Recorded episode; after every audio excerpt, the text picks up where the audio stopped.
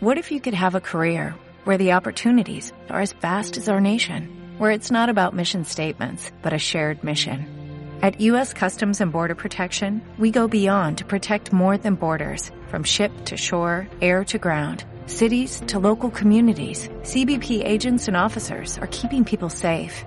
Join U.S. Customs and Border Protection and go beyond for something far greater than yourself. Learn more at cbp.gov/careers.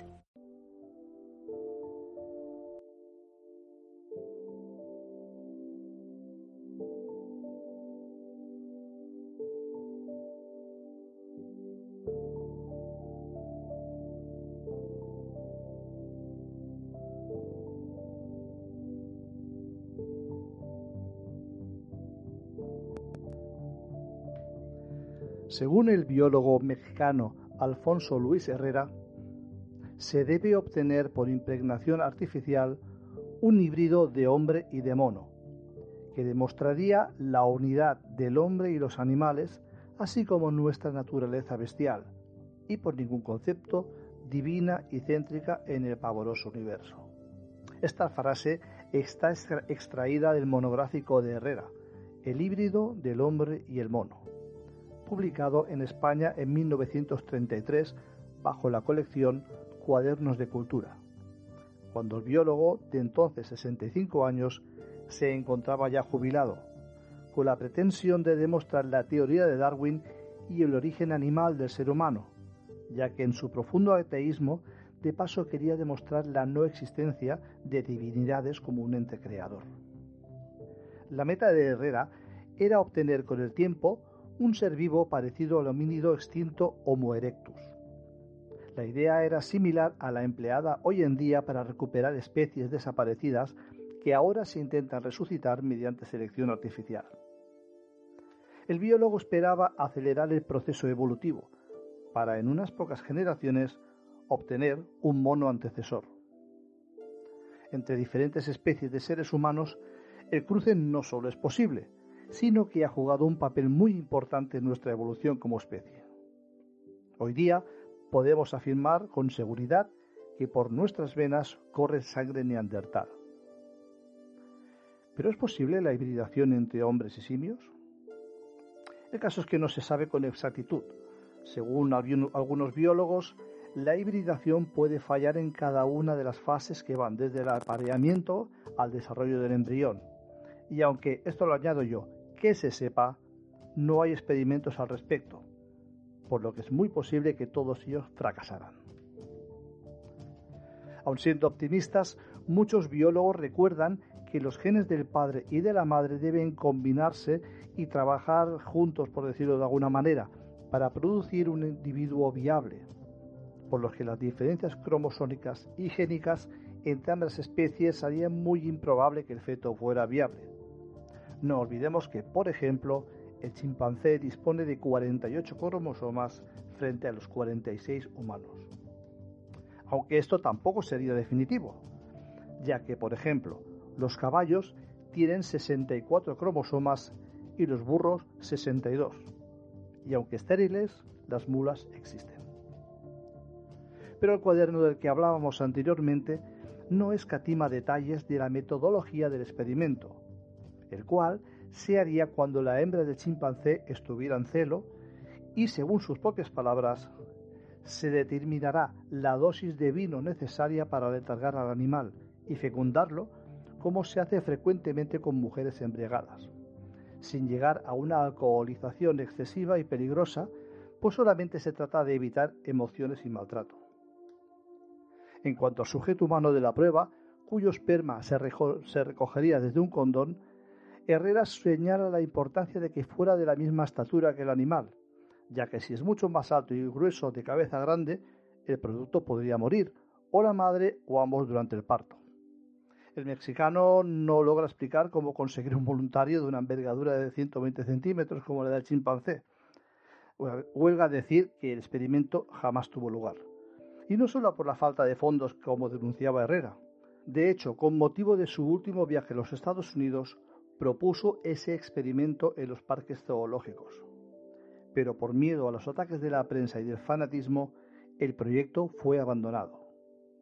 El biólogo culpaba a la Iglesia Católica, cuya influencia define como criminal, de ser la instigadora de la, censura. Debo añadir que la idea de emborrachar a un animal para fecundarlo em, me parece mm, atroz y más todavía si lo estás comparando con, como no sé si es que a lo mejor lo hacía él, como se hace, que dice que frecuentemente se hace con mujeres embriagadas. Eh, la verdad es que eso me ha dejado un poco, un poco fuera de juego. Pero en fin, seguimos. Las leyes impiden la libertad en la hibridación humana. Las normativas son muy férreas al respecto. Pero ya se sabe, echa la ley, echa la trampa. Y siempre hay subterfugios en los cuales de alguna manera se busca la, forma de rodear a unas leyes. Un equipo de científicos liderado por el español Juan Carlos Izpisua del Stark Institute de Estados Unidos y el chino Ji Weixi de la Universidad de Kunming ha creado embriones de mono que contienen células humanas.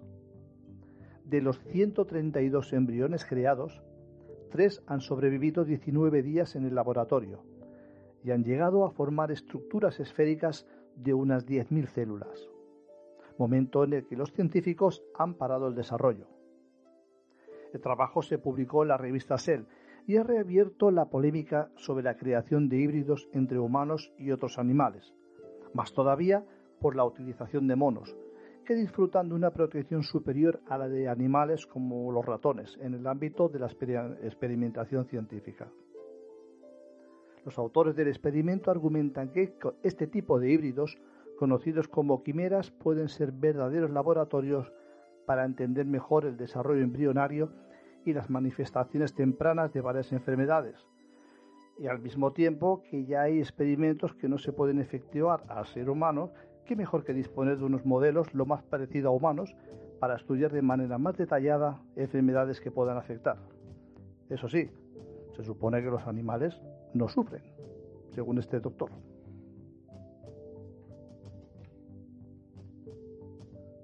En el año 1896, H.G. Wells, el mismo autor de La Guerra de los Mundos, escribió La isla del Doctor Moreau. No creo hacer ningún spoiler si digo que era una isla en la que se practicaba o se intentaba la hibridación humana con otras especies, las cuales acabaron revelándose a su creador. Pero claro, eso es ciencia, ficción, me diréis. Pero, ¿y si os dijera que al menos se intentó hacer algo parecido? Ahora Susana nos va a contar cómo en los años 20 del siglo pasado un tal Stalin intentó hacerlo.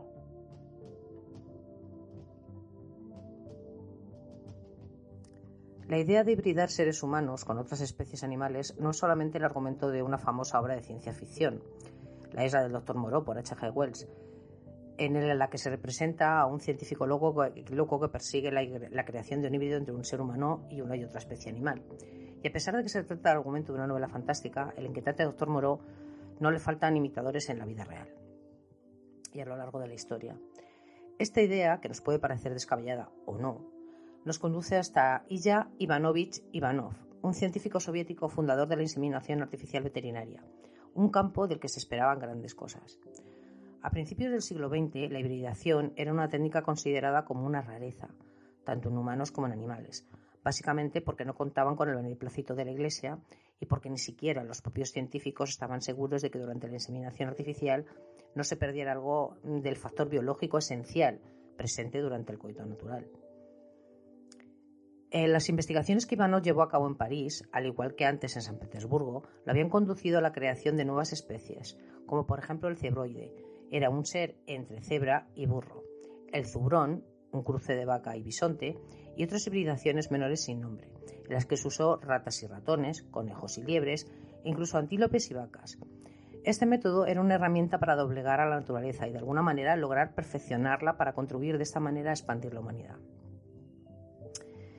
En palabras de Kirill Rosilianov, historiador del Instituto de Historia de la Ciencia y la Tecnología de la Academia Rusa de Ciencias en Moscú, en la primera década del siglo XX, Ivanov había puesto en marcha una técnica que le permitió inseminar a 7.000 yeguas y más de 1.000 ovejas. Arropado por el mecenazgo de Iván Pavlov, el primer científico ruso ganador de un premio Nobel en 1904, conocido por sus experimentos con perros, unos controvertidos estudios que dieron lugar a lo que hoy en día se conoce como condicionamiento clásico, y laureado por el régimen zarista, Ivanov se convirtió en el mayor experto mundial de inseminación artificial y llegó a ser consultado por criadores de caballos de todo el mundo. Hacia 1924, cuando Ivanov estaba trabajando en París, consiguió el apoyo de Nikolai Gurbonov, un político y funcionario soviético, para empezar en la región africana de Kindia, perteneciente por, aquel entonces perdón, a la Guinea francesa. Un proyecto para desarrollar híbridos entre humanos y chimpancés. A pesar de los recelos que Ivanov levantaba en Gurbonov, dada la cercanía de aquel que el último había mantenido con Lenin, el funcionario recomendó las investigaciones de Ivanov por la posibilidad de que un ejército de hombres simio avanzara de manera exitosa contra las tropas fascistas y liberales de Europa y Estados Unidos. Esto es formar, bueno, como digo, un ejército de híbridos. Eh, así le vendió la idea para poder, mm, eh, sí, hacer un, un mecenazgo, darle dinero y hacer viable lo que este investigador tenía en mente. También apuntaba que la resistencia que este nuevo ser presentaría ante el frío iba a asegurar la expansión de la Unión Soviética más allá de las fronteras de Oriente, y en especial en la frontera con Manchuria. En palabras textuales suyas, el que domine a las bestias dominará la tierra. Bueno, eh, en 1926 Ivanov partió hacia África en busca de monos.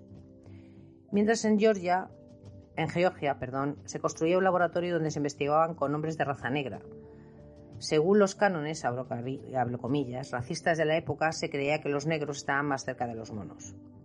Y por aquel motivo eran más aptos para este experimento. Paralelamente, también se experimentaban con voluntarios rusos de raza blanca que donaban esperma con tal fin. Bueno, eh, lo, de que donaban esperma con tal fin, esto lo añado yo, no es información, es opinión. Yo no me creo que nadie voluntariamente eh, haga semejante cosa pero entiendo que por la época y el lugar del que estamos hablando, lo de voluntariamente hay que ponerlo muy, muy entre comillas. Bueno, durante su estancia en África, el científico soviético experimentó con tres hembras de chimpancé, a las cuales inseminó con esperma humano, de donantes humanos no especificados. Pero como es lógico, el resultado fue negativo. Yo de decir que por suerte. Ivanov atribuyó el fracaso a la dificultad que conlleva trabajar con chimpancés y pidió una autorización extraordinaria al gobierno soviético para poder experimentar con mujeres guineanas a las que pretendía inseminar con semen de chimpancé sin que éstas fueran conocedoras de ello. Ivanov nunca obtuvo la autorización. Esto según la historia. Es mm, difícil pensar, o es fácil pensar, mejor dicho, que no llevó a cabo estos, experimentos eh, estando donde estaba y teniendo a su alcance lo que tenía. Pero bueno, la historia nos dice que no consiguió la autorización por escrito de dicho experimento. A su regreso, después de haber fracasado, eh, siguió con su experimentación con un número indeterminado de prisioneras a las que visitaba en, sus celdas de la prisión de Lubyanka, pero tampoco tuvo resultados. Eso no quiere decir que no lo intentara, solo que no tuvo resultados viables. Ivanov atribuyó su fracaso al dudoso compromiso de las prisioneras políticas en edad fértil y al hecho de que el semen eh, utilizado hubiera sido previamente congelado. Aquí tengo que parar en el relato y decir que es que mm, tiene narices eh, que coja prisioneras, las viole, porque eso es una violación de su intimidad, aunque no sea una violación mm, propiamente dicha, es una violación también, eh, que las insemine en contra de su voluntad y que encima diga que es su culpa porque no tiene un compromiso político. Es que es muy fuerte. En fin. Bueno, a los continuos reveses que se veía, por suerte, repito, se veía abocado Ivanov, había otro que se cernía directamente sobre su cabeza, la paciencia de Stalin. La falta de resultados ponía en mal lugar al científico, que ya había perdido la confianza de, Gurbonov, que fue quien le vendió el proyecto a Stalin pero que creía firmemente que sus fracasos eran circunstanciales y que tarde o temprano el éxito acabaría llegando. La última oportunidad de Ivanov llegó cuando consiguió una autorización para trasladarse a la ciudad de Sujumi, a orillas del Mar Negro, cuyo clima templado le parecía más apropiado para las cuatro, para las cuatro chimpancés y un orangután de Gurbonov había, le había conseguido para seguir con sus experimentos. Mientras esperaba la llegada de los primates, Ivanov recorrió la ciudad en busca de voluntarios para el experimento. Convencido de que existía un factor psicológico en el proceso del embarazo, Ivanov buscaba candidatas que desearan quedarse encinta. La mayoría de las mujeres de Sujumi eran analfabetas y con su brillante oratoria las convenció de que su contribución a la ciencia sería recompensada por el propio Stalin. Por fin, tras unas semanas de explicaciones, Ivanov tuvo su disposición a cinco voluntarias entre 16 y 20 años. Yo aquí vuelvo a decir lo mismo, que yo lo de voluntarias lo pondría muy, muy entrecomillado, ¿vale? Que hay gente muy fanática, pero aún así creo que no eran voluntarias como se entiende la definición de la palabra voluntaria. Bueno, por desgracia para Ivanov y por suerte para el resto de la humanidad, los simios llegaron enfermos, cansados y con fiebre. Solo el orangután, al que llamaron Tarzán, logró sobrevivir, ya que los otros cuatro acabaron muriendo. Pero tampoco el orangután vivió lo suficiente como para que le fuera extraída una muestra de esperma de bastante entidad como para intentar la inseminación. El animal murió poco tiempo después de una hemorragia cerebral. Ellos mismos comentaron, el orangután ha muerto, estamos buscando un reemplazo. Esto se lo dijo el propio Ivanov a las enfermeras que cuidaban a las voluntarias que residían en una vivienda cercana a su laboratorio, donde se las había sometido a un riguroso tratamiento médico para asegurarse su fertilidad. Al recibir la noticia, Gurbonov, el, político, eh, desesperado, contestó: Esto es el fin.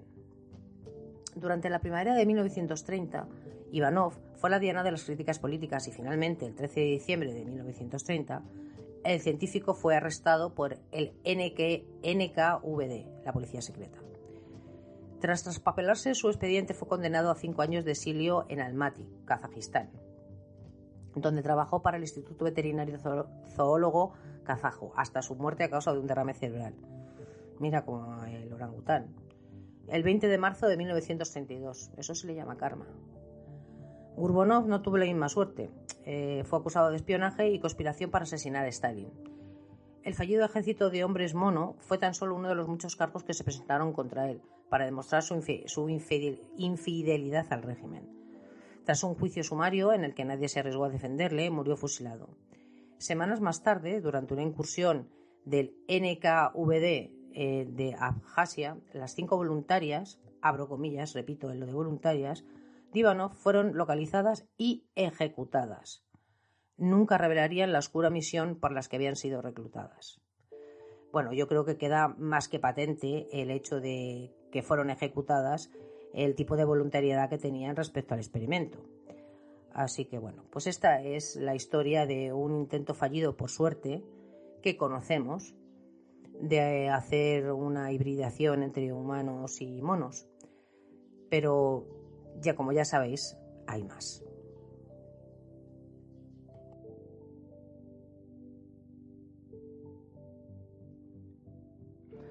El sociólogo y economista Jeremy Rifkin dio la voz de alarma en Los Angeles Times acerca de lo que está pasando en el campo de las investigaciones genéticas que persiguen la creación con fines terapéuticos de especímenes híbridos mitad humanos, mitad animales, sin que se sepa a ciencia cierta a dónde conducirán esos trabajos. La Universidad de Stanford se, propone inyectar células humanas en el feto de un ratón, creándose una variedad de ratón humanoide en un 1%. También pretende crear un ratón con el 100% de células humanas.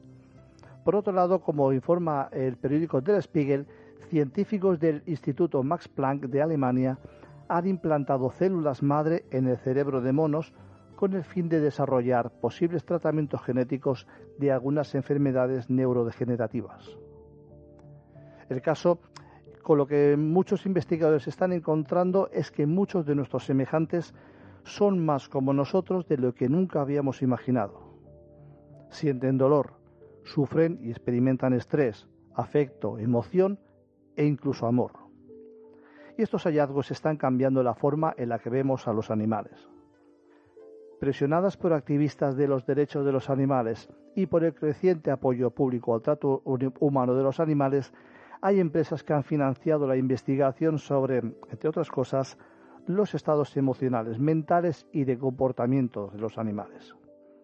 Los estudios sobre el comportamiento social de los cerdos, por ejemplo, financiados por una conocidísima marca de comida rápida en la Universidad de Purdue, han encontrado que los animales anhelan afecto y se deprimen fácilmente si están aislados o se les niega el tiempo de juego entre sí. La Unión Europea se ha tomado en serio estos estudios y ha prohibido el uso de cuadras de cerdo aislados. En Alemania el gobierno está alentando a los criadores de cerdos a dar a cada cerdo 20 segundos de contacto humano al día y de proporcionarles juguetes para evitar que luchen entre sí. Otras fuentes de financiación han alimentado el creciente campo de estudio sobre las emociones y habilidades cognitivas de los animales. Los investigadores se quedaron atónitos recientemente por los hallazgos sobre las habilidades conceptuales de los cuervos de Nueva Caledonia. Por supuesto, cuando se trata de la prueba definitiva de lo que distingue a los humanos de las otras criaturas, los científicos han creído durante mucho tiempo que el duelo por los muertos representa una verdadera división. Se cree comúnmente que otros animales no tienen sentido de la mortalidad y son incapaces de comprender el, concepto de su propia muerte.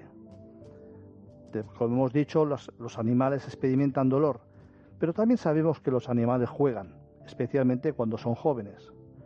Estudios recientes en la química cerebral de las ratas muestran que cuando juegan, sus cerebros liberan grandes cantidades de dopamina, un neuroquímico asociado con el placer y la emoción en los seres humanos. Tomando nota de las sorprendentes similitudes entre la anatomía cerebral y la química de los humanos y otros animales, Stephen Seavey, un científico del comportamiento del Gettysburg College en Pensilvania, hace una pregunta cada vez eh, más presente en la mente de otros investigadores. ¿Es tan diferente el cerebro y su funcionamiento entre animales y humanos? Hasta hace muy poco los científicos todavía avanzaban la idea de que la mayoría de las criaturas se comportaban por puro instinto y que lo que parecía ser un comportamiento aprendido era simplemente actividad genéticamente adaptada. De hecho, estamos descubriendo que el aprendizaje se transmite de padres a hijos con mucha más frecuencia y que la mayoría de los animales participan en todo tipo de experiencias aprendidas provocadas por la experimentación continua. Harvard y otras 25 facultades de Derecho de los Estados Unidos han introducido cursos de derecho sobre los derechos de los animales y se está presentando un número creciente de demandas por derechos de los animales. Alemania se convirtió recientemente en la primera nación en garantizar los derechos de los animales en su constitución. Algunos filósofos y conductistas animales han argumentado durante mucho tiempo que otros animales no son capaces de tener autoconciencia porque carecen de un sentido del individualismo. Hasta el momento, todos estos experimentos se desarrollan dentro de la legalidad. Según sus artífices, si bien están siendo algunos están siendo investigados.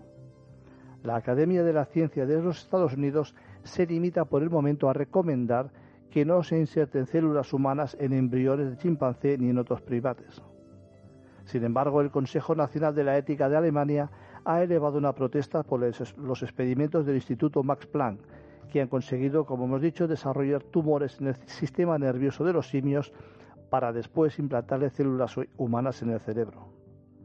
Pero las consecuencias de estas investigaciones, porque por lo demás tardarán años en proporcionar resultados válidos para la medicina, pueden ser considerables. Socialmente ya está planteado el debate ético de si se pueden humanizar animales y luego privarles de la dignidad que nos hemos reconocido como especie.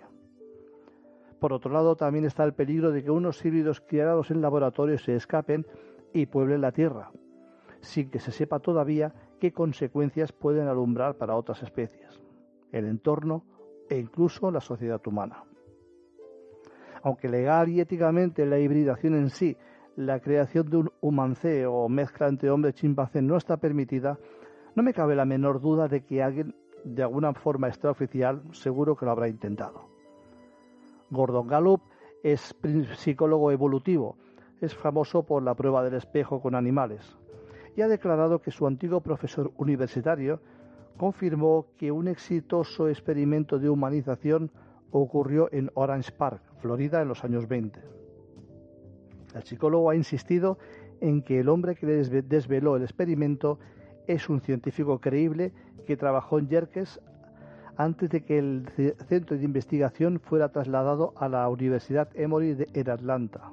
en 1930. Este experimento explicaría que una hembra de chimpancé fue inseminada artificialmente con esperma humano, antes de quedar embarazada con un niño mitad humano y mitad mono. Según Gallup explicaba, inseminaron a una hembra de chimpancé con semen humano de un donante no revelado y afirmaron que no solo ocurrió el embarazo, sino que el embarazo llegó a término y resultó en un nacimiento vivo. Pero en cuestión de días o algunas semanas comenzaron a considerar las consideraciones morales y éticas y el bebé acabó siendo sacrificado. Pero ¿sería posible que alguno de estos experimentos hubiera sido efectuado en secreto? ¿Sería posible que algún experimento hubiera funcionado? ¿Habrá algún ejemplar de Omancé que haya sobrevivido? Ahora Susano nos explicará una historia totalmente real sobre un caso en el que muchos afirmaban que nos encontrábamos delante del primer humancé. Esta es la historia de Oliver.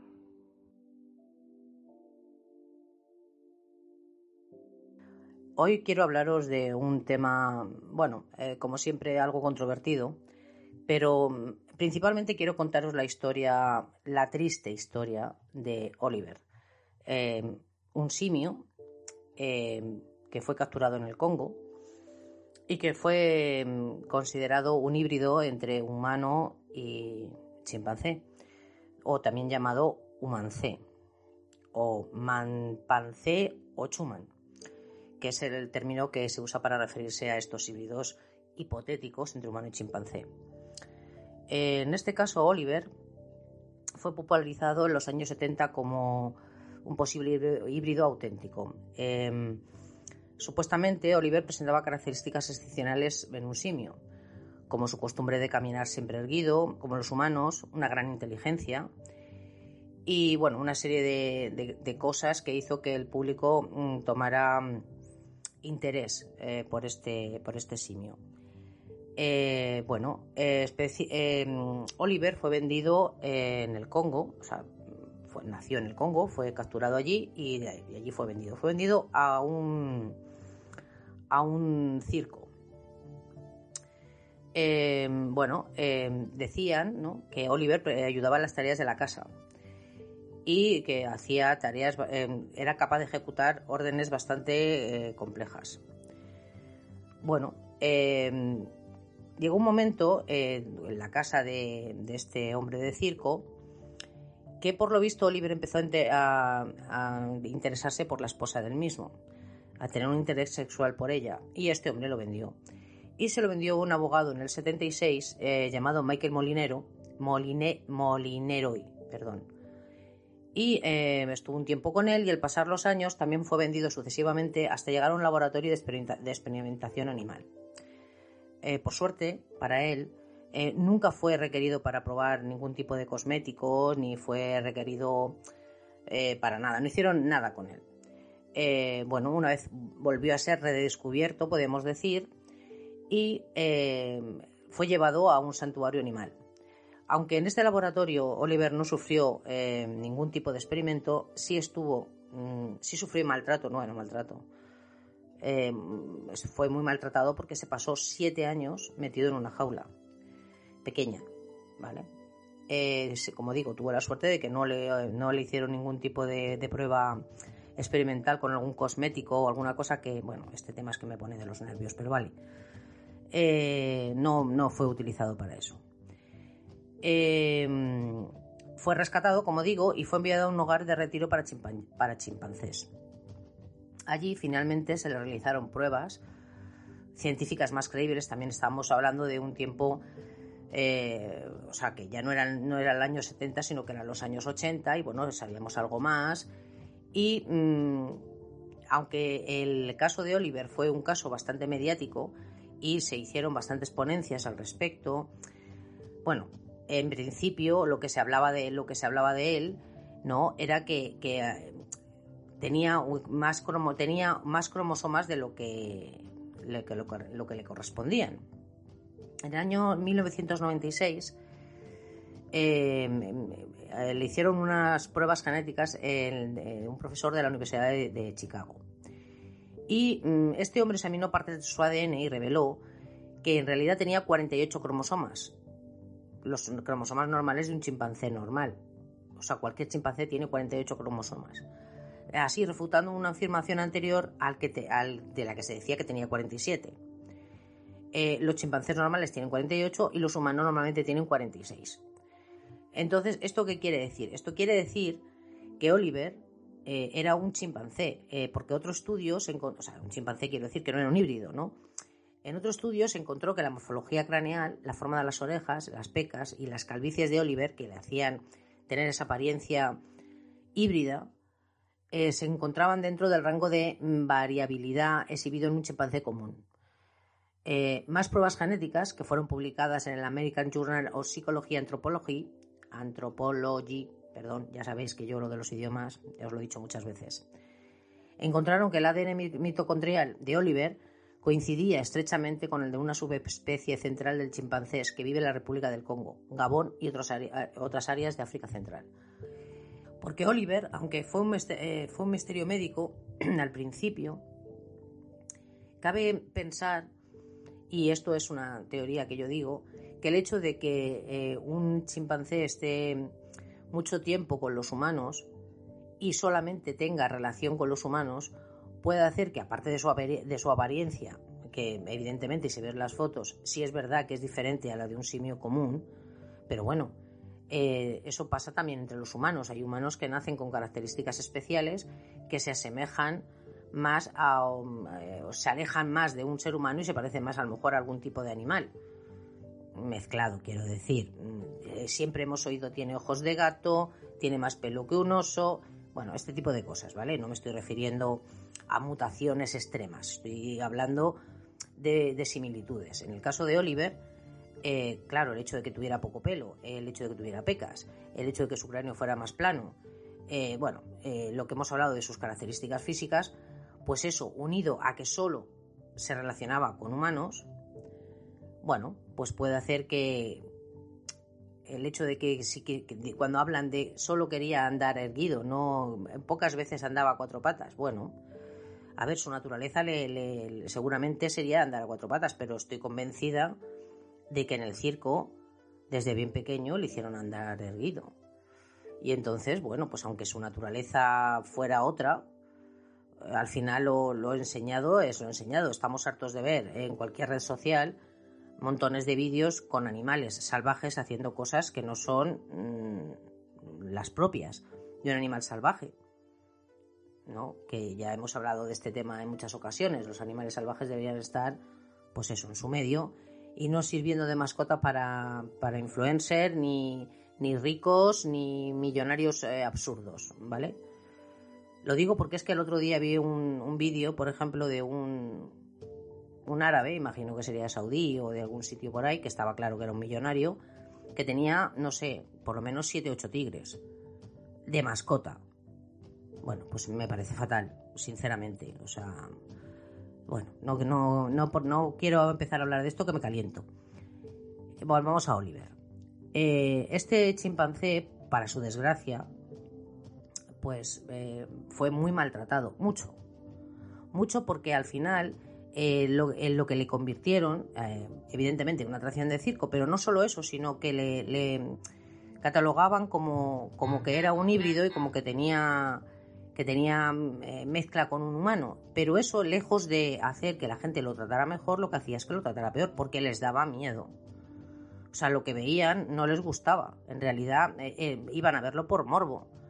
Pero claro, el, pensar que puede haber un híbrido entre un humano y un chimpancé eh, nos hace pensar, bueno, en lo del eslabón humano, eh, el eslabón perdido este que siempre se habla y que no se demuestra, ni se puede demostrar porque, bueno, al final, como decía, que las teorías son teorías, ¿vale? Eh, demostración, bueno, mientras no haya otra que la refute, esa es la que se mantiene, pero ahí está. Yo particularmente, con el tema de los animales estoy bastante concienciada y tengo sentimientos encontrados, eh, de reconocerlo, porque, por ejemplo, me gusta mucho eh, poder observarlos, pero al mismo tiempo eh, reconozco que es injusto. Es completamente injusto que para que yo pueda observarlos tengan que estar en un recinto cerrado y no en libertad. Eh, la naturaleza es cruel, evidentemente esos animales en la naturaleza muchos no sobrevivirían al año o a los dos años. Eh, estando encerrados sí, tienen, tienen, duran más años, pero ¿es calidad de vida? Bueno, hay sitios en los que sí, que son santuarios o son que a los que yo estoy completamente a favor, donde se les protege y dejan que, bueno, que la naturaleza siga su curso dentro de un orden.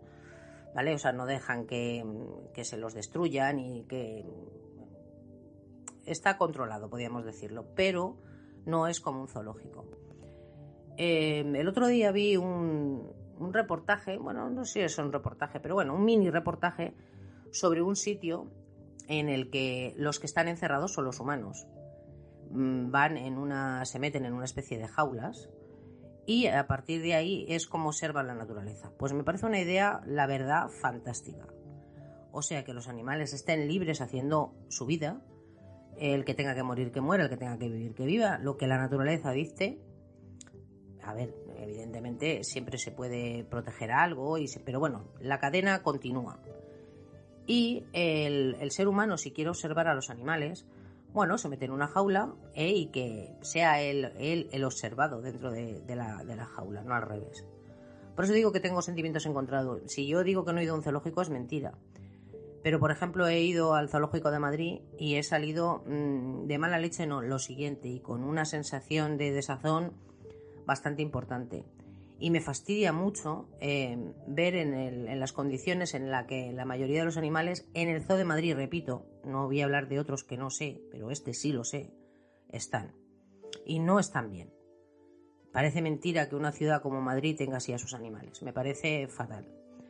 He estado, por ejemplo, en el Loroparque de Tenerife, seguramente muchos, muchos de vosotros lo conoceréis, y no tiene nada que ver. Dentro de que están encerrados es otro tipo de, encierro, es un hábitat diferente, están tienen muchísimo más espacio, están, no sé, más controlados, más cuidados, no sé cómo explicarlo. En el Zoo de Madrid da la sensación de dejadez total, o sea, los animales no los veo eh, bien cuidados. yo la última vez que fui estaban arreglando el recinto de las jirafas, que tampoco es que sea excesivamente grande para el tamaño que tienen estos animales, y mientras arreglaban eh, este espacio donde ellas vivían, las tenían metidas, ¿qué te digo?, en 100 metros. No creo que llegara a 100 metros y había por lo menos cuatro ejemplares. Bueno, pues unas cuatro jirafas en 100 metros es una barbaridad. Es una barbaridad. Por mucho que sea de forma momentánea. Eh, es que me lío, me lío y no puede ser. Eh, volvamos al tema de, Oliver. Oliver al final eh, murió mientras dormía, estando en el santuario. Y bueno, sus cenizas fueron esparcidas y, fue tratado, en sus últimos años fue tratado con dignidad. no sé si eso nos quita de todo lo que pasó anteriormente, porque, claro, eh, si tú ves la fotografía, lo que ves es un mono, eh, un chimpancé que no tiene pelo, que tiene pecas, eh, que no tiene muy. Su cráneo es el de una persona completamente. El de una persona, el de un humano, o sea, es mucho más plano. Su morfología, ¿no? Es muy parecida a la, de. Por lo menos la parte de arriba, ¿no? A la de un humano. Y del cuello para abajo, lo que es la, estructura muscular la forma de los brazos, del pecho. Sí es verdad que, recuerda a un humano. Pero también es verdad que no tiene pelo, por tanto se puede observar mejor. Lo mismo si cogemos a cualquier otro chimpancé y hacemos lo mismo, pues eh, podría pasar. Em, sus ojos también dicen bastante de, este pobre animal. Eh, bueno, eh, al final Oliver vivió 55 años, Murió el 2 de junio del 2012. Y bueno, eh, aquí terminó su historia, pero no, no su, que terminó su vida, pero no su, no su leyenda. O sea, todavía a día de hoy se sigue hablando de este tema porque, a ver, es, es muy controvertido. Eh, ¿Vosotros creéis que a día de hoy en algún laboratorio se han hecho este tipo de pruebas? Porque yo pienso que sí. Es que creo que si eres un científico sin mucha ética, y de esos hay muchos, porque ya os hemos contado cantidad de veces eh, lo que han hecho durante la Segunda Guerra Mundial, eh, lo que no sepamos, y si durante la Segunda Guerra Mundial se han hecho este tipo de cosas. antes, durante y después, evidentemente a día de hoy que la tecnología está al alcance de la mano y se pueden hacer, bueno, muchas cosas, si se puede alterar genéticamente alimentos, si se pueden alterar eh, animales, si eh, podemos recuperar animales extintos, bueno, eso me parece bien, siempre y cuando no sean dinosaurios, vamos a ver, que ya hemos sabido, ya sabemos lo que pasa. Eh, bueno, pues yo pienso que, la experimentación tiene que estar ahí. Otra cosa es que sepamos algo de, sobre ese tema, porque éticamente, bueno, pues no, es viable. Pero hay todo mm, una cosa muy, muy controvertida con el tema, por ejemplo, de los embriones humanos, ¿no? Embriones humanos fecundados. Eh, unos son implantados y para una persona que no pueda tener hijos es un avance extraordinario y completamente a favor, pero claro, eh, luego esos mismos se desechan, se supone que se desechan, pero la realidad eh, es difícil de pensar que esos embriones se desechan del todo y no se experimenta con ellos. ¿Éticamente está bien? Bueno, pues supongo que no. Eh, es algo que, como dicen la gente provida y todo esto, que, desde la concepción ya se tiene conocimiento, ya eres una persona. Bueno, pues entramos en, en terreno pantanoso, la verdad. Pero claro, eh, por otro lado, eh, la ciencia no avanzaría si no se puede experimentar y hacer, pues eso, experimentos, nunca mejor dicho no sé, no sé hasta qué punto mm, es algo que podríamos debatir.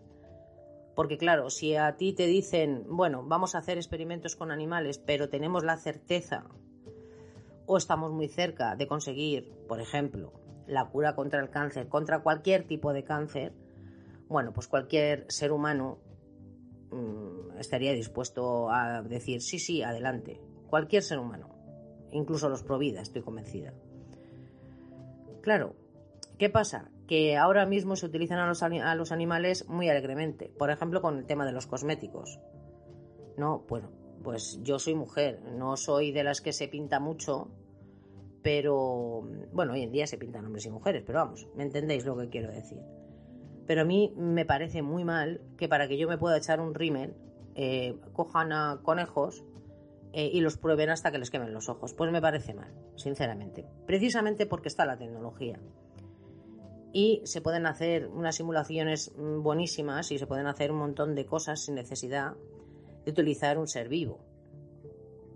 Pero es que este tema, em, para contároslo, para hablarlo, es muy largo, muy controvertido y tiene muchas connotaciones. ¿no?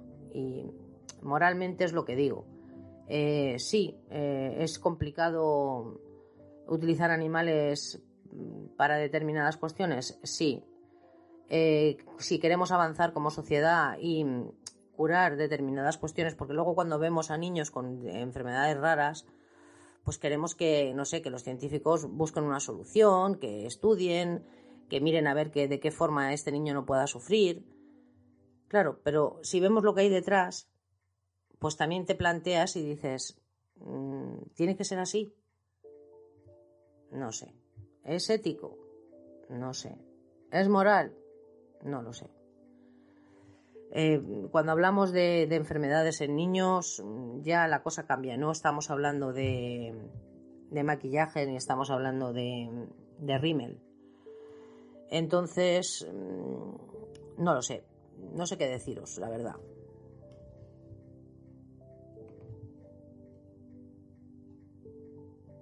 Lo cierto es que la historia de Oliver te lleva a pensar muchas cosas y al final eh, la pregunta final yo creo que es, eh, ¿lo estamos haciendo bien? Eh, ¿Estamos utilizando bien a los animales? ¿Debemos hacerlo? ¿Es necesario? No lo sé.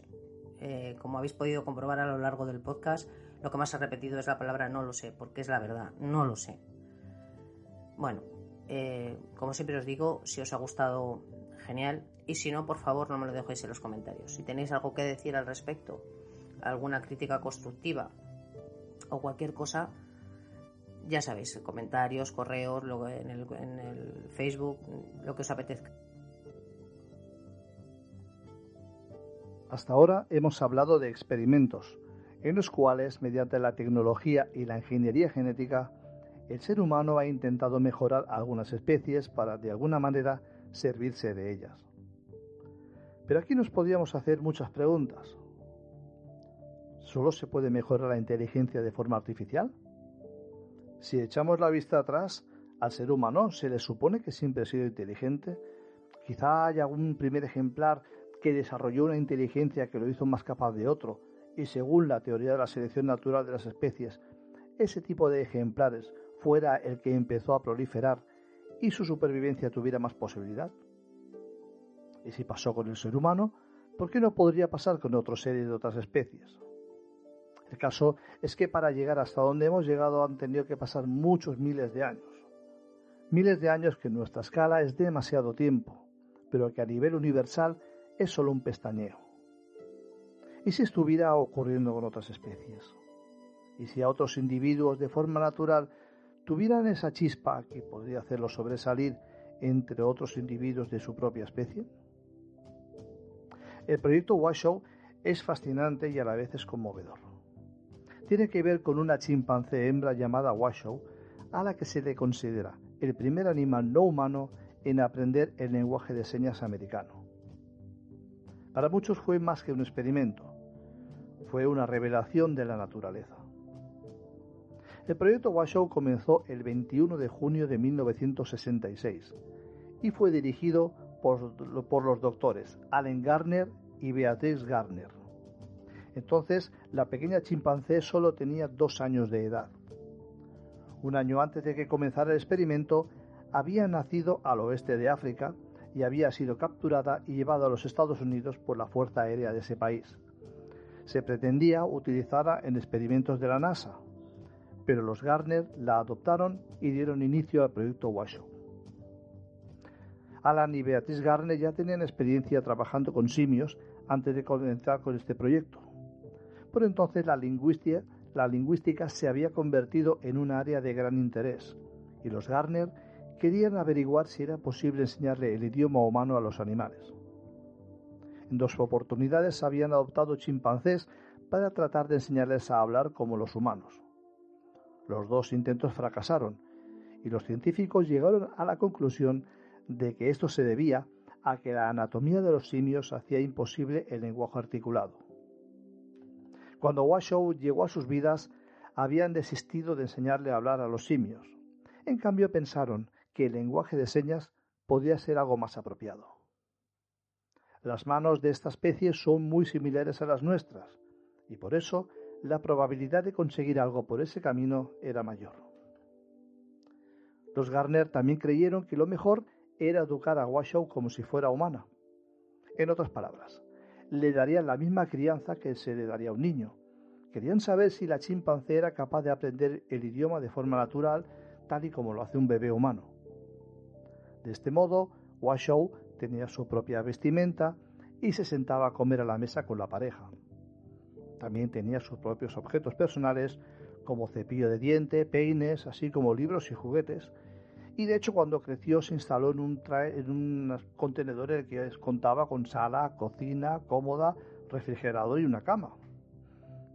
Los Garner le entregaron la custodia de Washoe a Roger y Deborah Fouts cuando ella cumplió cinco años.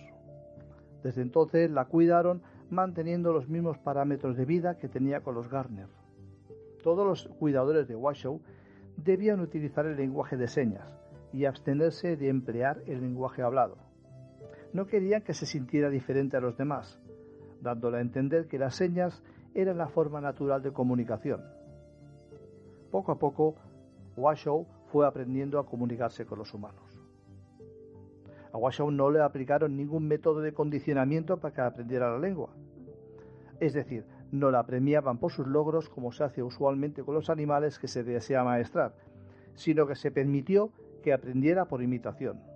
Y lo hizo. Al final la chimpancé conocía más de 350 palabras. Washoe tenía su propia personalidad.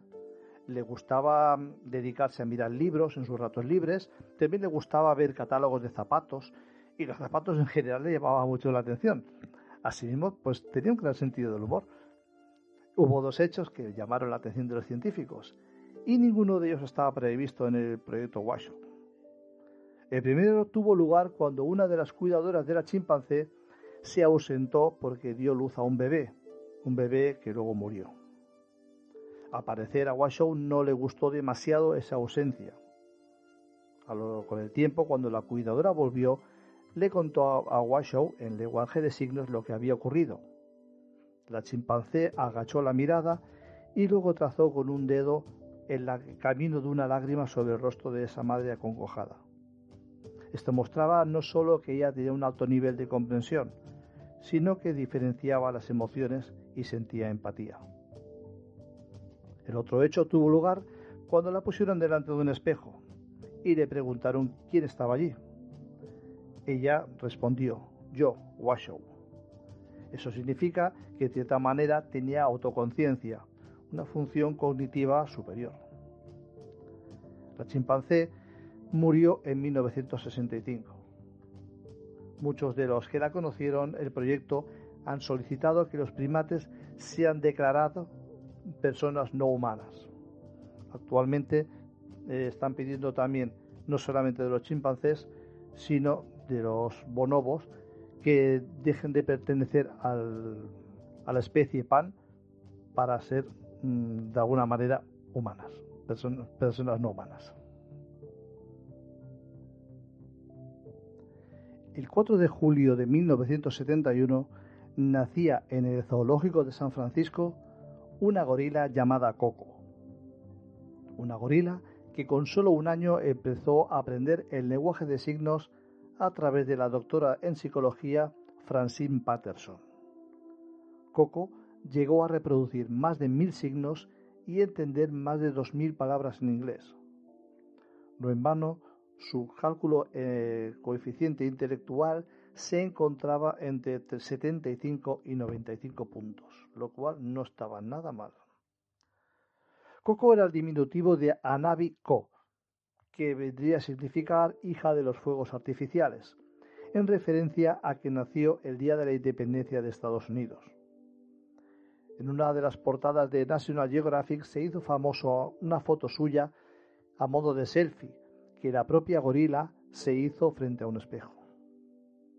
La idea era enseñarle el lenguaje de los signos, usado hasta ese momento solo por personas sordas, e intentar así buscar vías de comunicación directa con los gorilas, era algo parecido a lo que se intentó con el proyecto Washoe.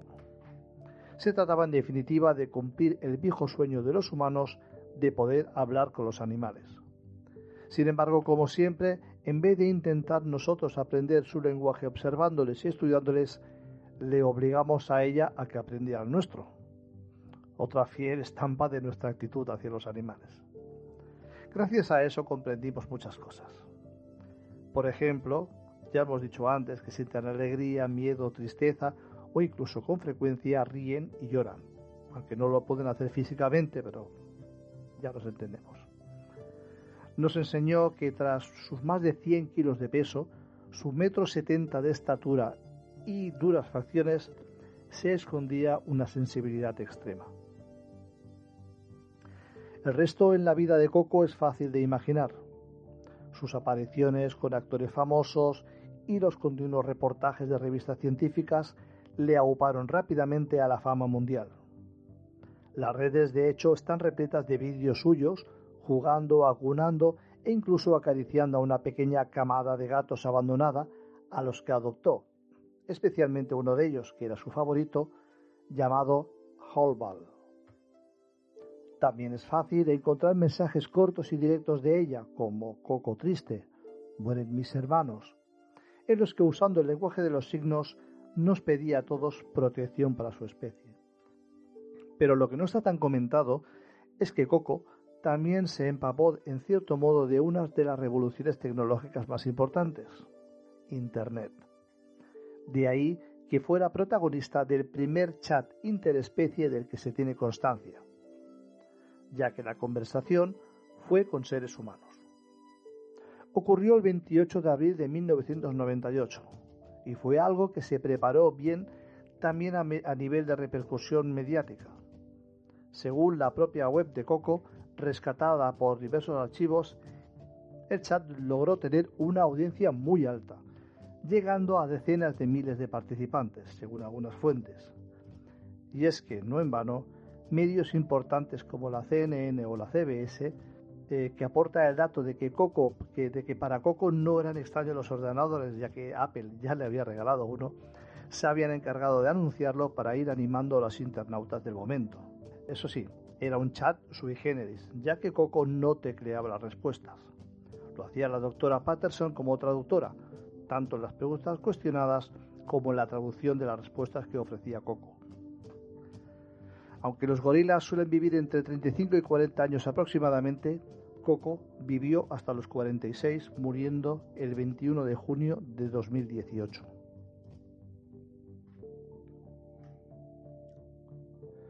El 12 de agosto de 1977 nació en el Centro de Investigación Nacional de Primates Yerkes en Georgia un orangután al que se le llamó Chantek. Con nueve meses de vida fue trasladado a la Universidad de Chattanooga. Durante nueve años vivió con la antropóloga Lynn Miles en dicha universidad, que lo crió como un hijo, recibiendo lecciones diarias de lenguaje de signos. Con dedicación y esmero, Chantek logró aprender a limpiar su habitación, crear y usar herramientas, incluso echar una mano en la cocina y memorizar la ruta desde la universidad hasta Dairy Queen, su restaurante de comida rápida favorito. El documental titulado El mono que fue a la universidad y que salió a la luz en 2014 mostraba cómo Chantek aprendía y aplicaba todas esas habilidades. Una de las anécdotas más simpáticas del orangután se da cuando vivía con Lynn Miles, ya que a Chantek se le daba una especie de paga en, un tipo de arandelas metálicas como si fuera dinero que podía intercambiar y se lo daban por su buen comportamiento. Chantek eh, utilizaba su, entre comillas, dinero para comprar sus golosinas favoritas, paseos en automóvil y comida rápida. El zoológico de Atlanta dijo que el orangután usaba con frecuencia el lenguaje de signos para comunicarse con sus cuidadores pero era tímido con individuos que no conocía, por lo que a menudo escogía formas de comunicación más típicas de los orangutanes. Desarrolló estas habilidades en el mismo tiempo que lo hacen los niños, e incluso inventó algunos signos por su cuenta cuando encontraba objetos nuevos. Por ejemplo, se refería a la solución de las lentes de contacto como ojo bebida. Y también usaba adjetivos descriptivos con algunos nombres como pájaro rojo, los profesores de Chantec le dieron un gran número de oportunidades. Él hacía otra clase de juegos, al igual que los niños de la misma edad más o menos. Le gustaba mucho que le hicieran cosquillas y lo persiguieran y disfrutaba pintando o haciendo manualidades. Pero a medida que envejecía, se hizo demasiado grande para su hogar. Un día fue acusado de agredir a una estudiante del campus de la universidad, por lo cual Chantec fue expulsado de esta por ser una amenaza a la, a la comunidad y por escaparse continuamente, ya que tenía la capacidad intelectual de usar herramientas humanas para romper cercas, abrir candados, etc. Y además cancelaron el proyecto de investigación de comunicación lingüística con animales.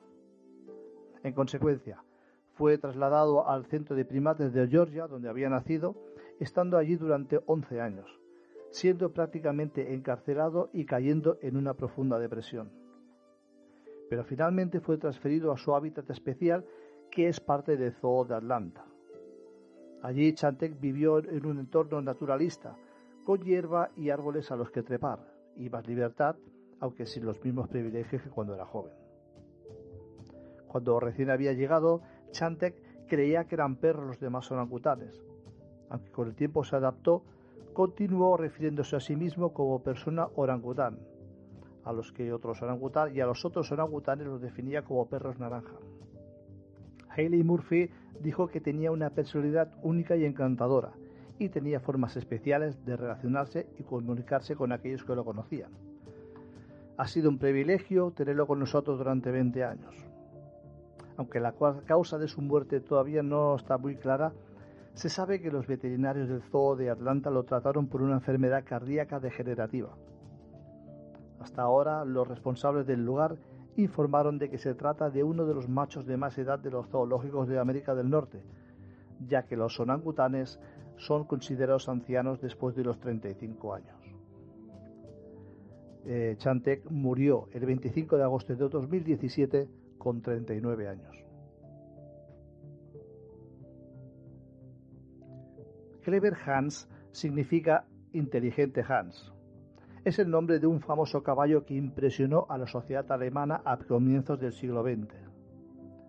Este animal tuvo una gran cantidad de presentaciones públicas, en las que se le pedía que realizara operaciones matemáticas, así como otro tipo de cálculos, y el caso es que siempre acertaba. La fama de Clever Hans se extendió fuera de las fronteras de Alemania. Sobre él se escribieron numerosas notas en diferentes lugares del planeta. Todo el mundo estaba fascinado con ese caballo, que contestaba a los interrogantes levantando su pata y golpeando el suelo. El caballo se hizo tan popular que en su honor se compusieron varias canciones. También se hicieron juguetes a imagen y semejanza de Clever, ya que se convirtió en un héroe para los niños. Incluso se creó un licor con su nombre. Y tras de descifrar su compleja historia, hoy existe un sesgo conocido como el efecto Clever Hans. Todo comenzó en el verano de 1904, en una pequeña casa de campo ubicada al norte de Berlín, empezó a correr el rumor de que un hombre llamado Wilhelm von Hosten, profesor eh, retirado, tenía un caballo más inteligente que muchos humanos. Para probarlo, periódicamente realizaba un espectáculo en el que el caballo, además de trotar con gran elegancia, también hacía sumas. Asimismo, contaba personas, daba la hora y había memorizado el calendario anual. Ciertas, cientos de personas daban fe de las habilidades de Clever Hans el caballo inteligente. Como no podía hablar, respondía a las preguntas que se le hacían golpeando el suelo con una pata o bien inclinando o moviendo la cabeza de lado a lado. Cuando le preguntaron a su dueño cuál era el origen de las habilidades del caballo, éste respondía diciendo que lo había educado como a uno de sus viejos alumnos. Indicó que le había dado clases con una pizarra y que le había enseñado a contar con un abaco. De esta misma forma le había enseñado a leer y asimismo lo estaba instruyendo en música con una armónica. Si bien la gente le daba crédito al viejo maestro, algunos científicos no terminaban de creer en la notable inteligencia de Clever Hans. Tanto interés despertó el animal que se conformó una comisión de docentes de la Universidad de Berlín para estudiar el fenómeno, la comisión Hans. Los expertos se desplazaron hasta la casa de campo y presenciaron en forma directa el espectáculo de las habilidades del animal. Luego firmaron una carta que concedía las trece firmas en las que daban fe de las destrezas del caballo y certificaban que el profesor no le había dado indicación ninguna especial que pudiera ser sospechosa de trampa. Wilhelm von Hosten les comentó que había empleado un método de enseñanza tomado de un pequeño grupo étnico nómada llamado Khoikhoi, que habitaba en África. Todos estaban maravillados e incluso un experto pedagogo llegó a decir que el buen Clever Hans tenía una inteligencia propia de un niño de 13 o 14 años, lo cual yo creo que ya es mucho decir. El psicólogo Carl Stampf eh, decidió que el fenómeno era digno de estudiarse científicamente, así que le encomendó a su alumno Oscar Punch que examinara las habilidades del caballo en profundidad. El estudiante hizo personalmente las pruebas y casi por accidente notó que si él miraba los números, Clever acertaba, pero si los desconocía, el caballo erraba en la respuesta. Asimismo, cuando le susurraba la suma en el oído, el caballo no lograba hacer la operación. Funz sospechó que Clever Hans estaba recogiendo alguna señal del entorno, y era así como llegaba a las respuestas correctas en las operaciones matemáticas. De este modo y a través de otros experimentos, el estudiante descubrió que Hans era capaz de leer eh, de alguna manera la actitud de los humanos y así acertaba en todas las preguntas. Era, capaz de interpretar pequeñas señales corporales que los interrogadores emitían. Miraban a sus patas cuando esperaban que comenzara a contar y luego inclinaban el cuerpo cuando llegaba a la respuesta correcta. La postura y la expresión del interrogador cambiaba y el caballo sabía que esta era la señal para dejar de patear el suelo. Era un caso de condicionamiento. Además, reveló cómo la presencia del investigador puede condicionar la respuesta del investigado. Hoy en día, a este sesgo de la experimentación se le conoce como el efecto Clever Hans en recuerdo a este enorme, eh, hermoso animal. El caso es que a mí no me parece que, que sea ningún despropósito. Oye, a mí me parece que era muy inteligente para poder interpretar las, las señales que le daba su entrenador mm, para, para, saber, para saber qué es lo que tenía que decir. No sé, no me parece que sea un fracaso. Lo que pasa es que, claro, no es, no es un, aprendizaje como podíamos esperar de que pudiera hacer unos cálculos matemáticos. Pero bueno, el hecho de que por sí mismo hubiera aprendido a interpretar esas señales, para mí ya es suficiente como para, tener, para creer que tenía una gran inteligencia. Y finalmente voy a hablaros de Alex. Alex era un loro gris africano, denominado Psittacus eritacus, especie denominada así por proceder de ese continente, y que está caracterizada por tener el plumaje del color que le da nombre y un característico pico negro. Como suele pasar con las aves exóticas, está en peligro de extinción por la reducción a marchas aceleradas de su hábitat natural y la captura de ejemplares para venderlos como mascotas, debido a que son muy inteligentes y poseen una apreciable memoria que les facilita reproducir los sonidos que oyen. En este caso no consta el origen de Alex, y solo se sabe que había nacido en 1976, así que Mm, probablemente no procedía de África, sino que había nacido en Estados Unidos. Lo importante es que su entrada en el mundo de la historia se produjo cuando tenía 13 meses y fue adquirido en una tienda por la psicóloga y etóloga neoyorquina Irene Maxine Pepperberg. Fue ella la que le puso ese nombre como acrónico de Avian Learning Experiment, experimento de estudio aviar, el trabajo de investigación que estaba realizando. Su especialidad era la cognición animal y se encontraba enfrascada en ello para la Universidad de Purdue en West Lafayette, Indiana. Eligió al pájaro por azar, pues por hallarse en Chicago en ese momento, que era un comercio de esa ciudad, no porque tuviera ninguna cualidad especial. De hecho, presentaba algunas limitaciones, porque de pequeño le habían cortado las alas para evitar que escapase y consecuentemente no había aprendido a volar. La idea era enseñar a Alex para averiguar hasta dónde podía llegar y demostrar que el pequeño cerebro de las aves no implicaba necesariamente una inteligencia escasa. Hasta entonces la ciencia consideraba que solo un cerebro como el de los primates permitía acometer cuestiones relacionadas con el lenguaje y su comprensión, atribuyendo a la capacidad de hablar de loros, guacamayos, cuervos y papagayos el ser una mera imitación cacofónica que les permitía interactuar entre sí. Por lo tanto, por tanto, Irene aplicó una técnica didáctica a base de tres roles: el de ella, el del entrenador y el del alumno, en la que éste asistía a la interacción entre los dos primeros. Ella decía algo y él tenía que responder imitándola, recibiendo un premio cuando vocalizaba correctamente. repitiendo una y otra vez, el loro terminaba por sumarse a la conversación respondiendo en vez del entrenador, para ser él quien se llevase la recompensa. Es un sistema denominado modelo rival y desarrollado por el etólogo alemán Dietmar Todt en los años 50, precisamente con la especie Sitacus editacus, aunque ella lo modificó ligeramente al ampliar las conversaciones con cualquiera, en vez de restringirlas únicamente al entrenador, para que Alex se animara a participar en cualquier circunstancia y con cualquier persona. Asimismo, poco a poco fue sustituyendo la entrega del premio por la del objeto sobre el que se preguntaba, de forma que así el ave lo asociara con la palabra. Esto permitió que el loro distinguiera entre 60 objetos diferentes, siendo capaz de contar hasta seis, distinguir siete colores y cinco formas, y entender conceptos abstractos como arriba, abajo, grande, pequeño. Una vez incluso creó él mismo una palabra al no encontrar ninguna para una manzana roja que nunca había visto, combinó los nombres de plátano y cereza.